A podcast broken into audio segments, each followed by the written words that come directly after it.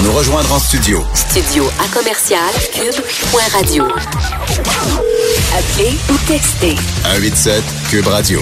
1877 827 2346. Politiquement incorrect. J'adore les zoos. Je le dis, là, j'adore les zoos. Chaque fois que je voyage, je vais toujours voir le zoo de la ville. Tout le temps. Je suis allé à San Francisco, je suis allé voir le zoo de San Francisco. Je vais à New York, je vais au zoo de New York. Je vais à Londres, je vais voir le zoo de Londres. Je triple là-dessus. À chaque année, je vais, tous les étés, je vais une fois au moins au zoo de Granby, puis une fois au Parc Safari, puis il y a d'autres zoos aussi au Québec. J'adore les zoos. Donc, j'étais très content que euh, le un, un de succès surprise de la télévision québécoise, c'est Un zoo pas comme les autres. Cette émission de télé-réalité euh, présentée à TVA qui a été adorée par les gens. Ça revient pour une deuxième saison, c'est confirmé. Un zoo euh, en Beauce qui est ouvert par Clifford Miller puis Émilie Ferland. On a une des deux propriétaires, un des deux propriétaires. Émilie Ferland qui est avec nous. Bonjour Émilie. Bonjour. Bonjour, j'adore les zoos. Est-ce que, est-ce que toi, quand tu te promènes, quand tu vois, je sais pas si tu as le temps de voyager avec tes 150 animaux, mais bref, quand tu voyages, es-tu le genre, toi aussi, à aller voir les zoos ailleurs, savoir ça ressemble à quoi, ils sont comment? Énormément, énormément. Dans le fond, nous, quand on se prend quelques jours de congé, c'est ce qu'on fait, aller voir ce qui se fait ailleurs parce que c'est comme ça aussi que tu vas chercher des nouvelles idées. Puis aussi, c'est des fois comme ça que tu vas voir des choses que tu veux pas reproduire. Il y, a- il y a des zoos qui sont super beaux, il y en a qui sont moins. Fait que c'est là que tu vas, tu vas voir ce qui est, ce qui est apprécié, ce que tu vas aller rechercher comme, comme justement, comme parc, comme aménagement et tout ça. Donc oui, euh, exactement comme toi, on pourrait s'en parler longtemps. ok, c'est quoi le zoo là, qui t'a flabbergasté, celui qui t'a dit wow? Le Bronx Zoo. Ah oui. Euh, pas, loin de New York, ouais, vraiment. C'est un de mes, euh, un de mes coups de cœur. euh, pas- Peut-être pas pour les mêmes raisons que bien des gens. Moi, j'avais tombé en amour avec ce zoo-là parce que il faisait pas juste te vendre du rêve. Il te montrait des animaux, il te parlait de l'espèce. Après, plus loin, il te parlait de comment ça, cet espace-là là, dans le monde.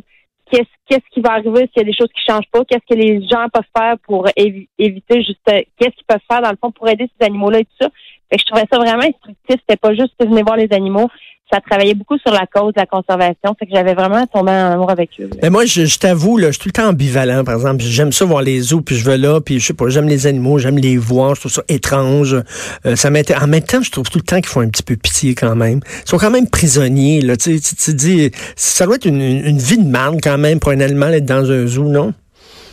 Ben ça, ça, ça dépend toujours du zoo. Mm. sais, C'est ça. Je dis, il y en a des fois que tu sais, j'en, j'en ai déjà visité justement que c'était vraiment des prisons. Tu voyais par l'état des animaux que c'était épouvantable la façon qu'ils étaient gardés puis qu'il n'y avait aucune qualité de vie.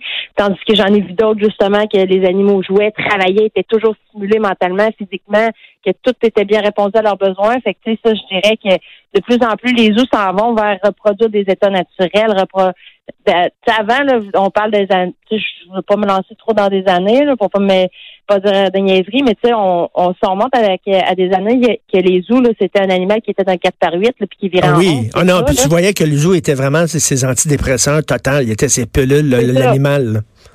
c'est ça, là, de, de moins en moins, on voit ça. Là, fait que, de plus en plus, on voit des animaux que, que tu vois même pas la clôture, c'est à perte de vue, euh, les- la stimulation est là. tu sais, C'est vraiment plus la même chose qu'avant. Euh, mais c'est sûr que tu sais, ça, c'est le travail d'une vie. Justement, c'est bien facile d'avoir des animaux, mais euh, de, de les stimuler, de les emmener à, à reproduire des tempéraments, à pas s'ennuyer, à travailler, à être stimulé, ben c'est on l'a vu aussi dans la mission, nous, c'est une grosse partie de notre job. Là. Il y en a beaucoup qui pensaient que nous, c'est c'est de se promener, puis on donne la bouffe, puis euh, on nettoie, puis c'est fini. Non, faut, faut que ton animal travaille, soit stimulé, continue d'apprendre, puis d'être fier de lui. Et là, s'il y a tout le temps du cuit dans le bec, c'est pas bon.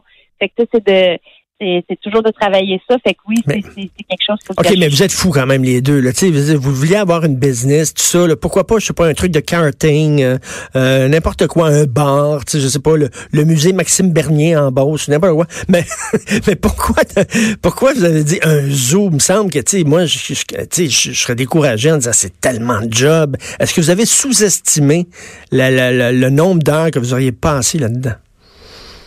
Ça, c'est sûr, ça, c'est sûr. Je veux dire, euh, Ted Back, je dis souvent, si on aurait su dans quoi qu'on s'embarquait au début, on l'aurait peut-être pas fait.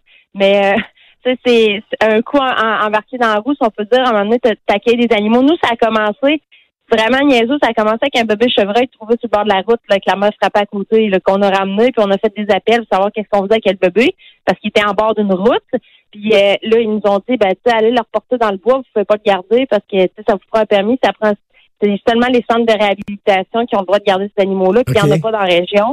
Fait qu'on a fait un an centre de réhabilitation. Nous, on a dit, ben, on va le prendre, le permis, puis là, ils ont comme percé à rire, mais ils sont quand même venus nous rencontrer. Puis quand ils ont vu qu'on vivait dans le bois, sur une terre euh, éloignée de tout le monde, ben, ils ont comme fait, ah, ben, vous seriez le spot parfait. Fait que finalement, ça a commencé comme ça. Après, on a dit, ben, on, là, dans un an, faire de la réhabilitation, ça a coûté, ça coûtait cher en maudit, là. Fait qu'on a dit, soit qu'on réussit de- d'aller chercher des fonds, parce que sinon, on peut pas, on, on fournira pas à travailler juste pour ça. On, on va faire faillite, on va se ruiner. Puis euh, là, euh, on a décidé d'ouvrir au public. Puis en même temps, quand tu ouvres au public, ben, tu fais connaître les animaux, tu sensibilises tout ça, puis euh, ça te donne la- les, les Mais- fonds pour continuer. Mais, mais au début, c'était un zoo privé.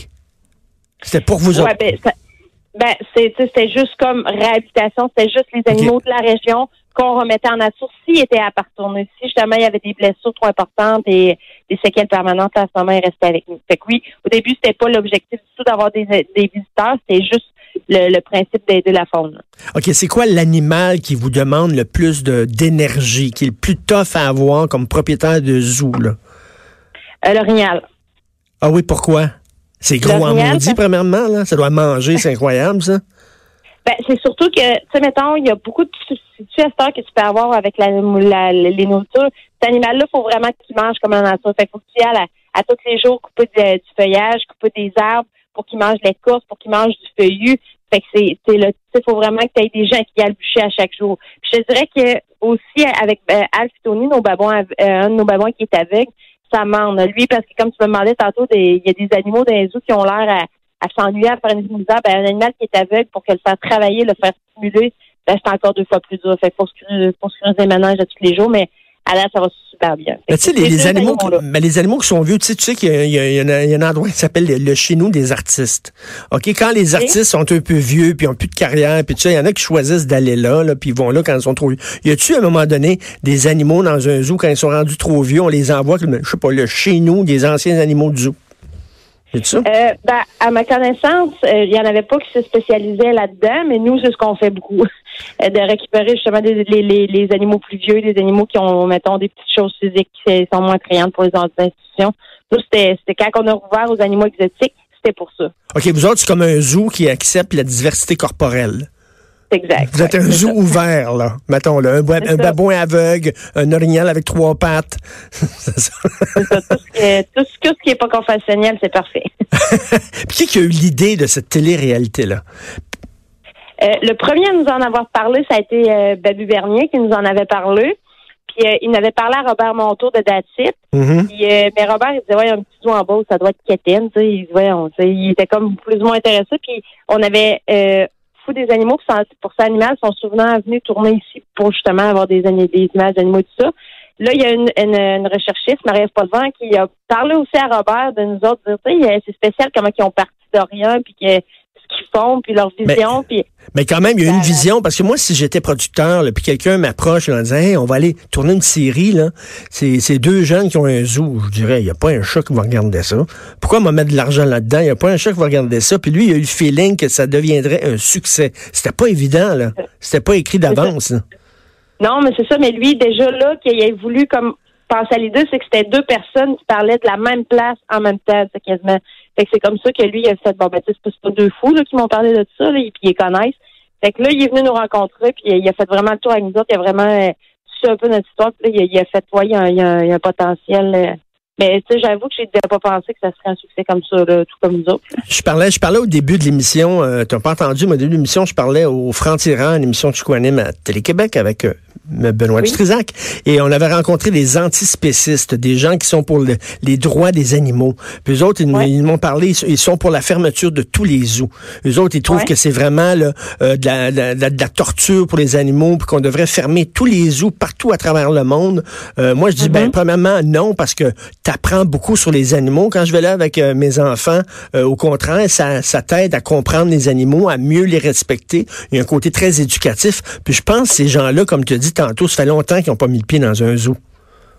Ben, c'est ça, ou qui ont, fait des tours dans, ou qui ont ciblé juste les mauvaises institutions, parce que moi, comme je dis dans, euh, dans, dans tout, c'est qu'il y en a des bons, il y en a des mauvais, là, tu sais, comme dans toute chose. Fait que si ils s'attardent juste à ceux qui ont fait des jobs justement de, comme ça, des, jobs, sais, mettons, qui ont, ont, ont, pas eu, ils ont pas travaillé pour une cause, ils ont travaillé pour se remplir les poches, puis qui ils ont fait payer les animaux pour ça. Ben, c'est sûr que si tu sais eux autres, puis que tu mets tout le monde dans le même panier, ça s'en vient vite. Mais tu sais, je veux dire, moi, ce que je réponds souvent à ces gens-là, ben, je leur dis, ben, regardez, euh, tu sais, moi, je vais, le, la meilleure exemple, c'est le lémur. Tu sais, là, quand le monde dit ça, je dis, OK, parfait, les lémurs, on va les remettre dans la nature, ils sont en train de disparaître, là, c'est complètement, là le nombre est en chute libre. c'est une notre faute, ça, c'est la faute des zoos. Non, c'est la faute des gens, là, en quelque part. L'habitude des gens et tout ça. C'est tout un travail de, de, de population à changer je veux dire, c'est trop facile de remettre la, la faute justement à ces institutions zoologiques. Hmm. Justement, peut-être que ça fait, comme tu dis, ça fait longtemps qu'ils sont pas là, puis ils n'ont pas vu tout le travail de sensibilisation, de conscientisation. Puis aussi, faut pas oublier de dire qu'il y a des animaux, des espèces qui n'existeraient plus, puis ce serait pas des zoos là. Ça, c'est prouvé. Ben oui, ben oui, c'est sûr, parce que pourquoi on les garderait encore en vie ces animaux-là, sinon, tu sais, euh, puis en liberté en même temps. En liberté, ils feraient quoi? Ils se feraient manger puis ils mourraient. Euh, merci beaucoup, Émilie.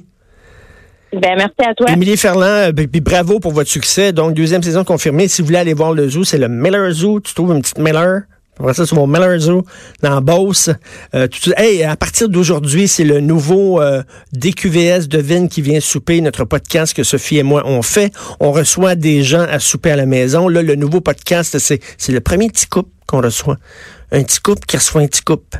Alors donc, c'était Patricia Paquin et Louis-François Marcotte qui sont venus euh, souper à la maison. On a parlé de bouffe, mais on a parlé de plein d'autres affaires. Euh, vous savez que, bon, euh, Patricia a un, enfant autiste, on a aussi parlé de ça. c'est assez intéressant. Vous pouvez l'écouter sur la page Cube Radio, ouvrir une bouteille de blanc et passer un petit moment avec nous. C'est à partir d'aujourd'hui. Hier, on a enregistré un autre avec Jean-François Lisée qui est venu à la maison. C'était très le fun. Passez euh, une, excellente journée politiquement correcte et on se revoit demain à 10h.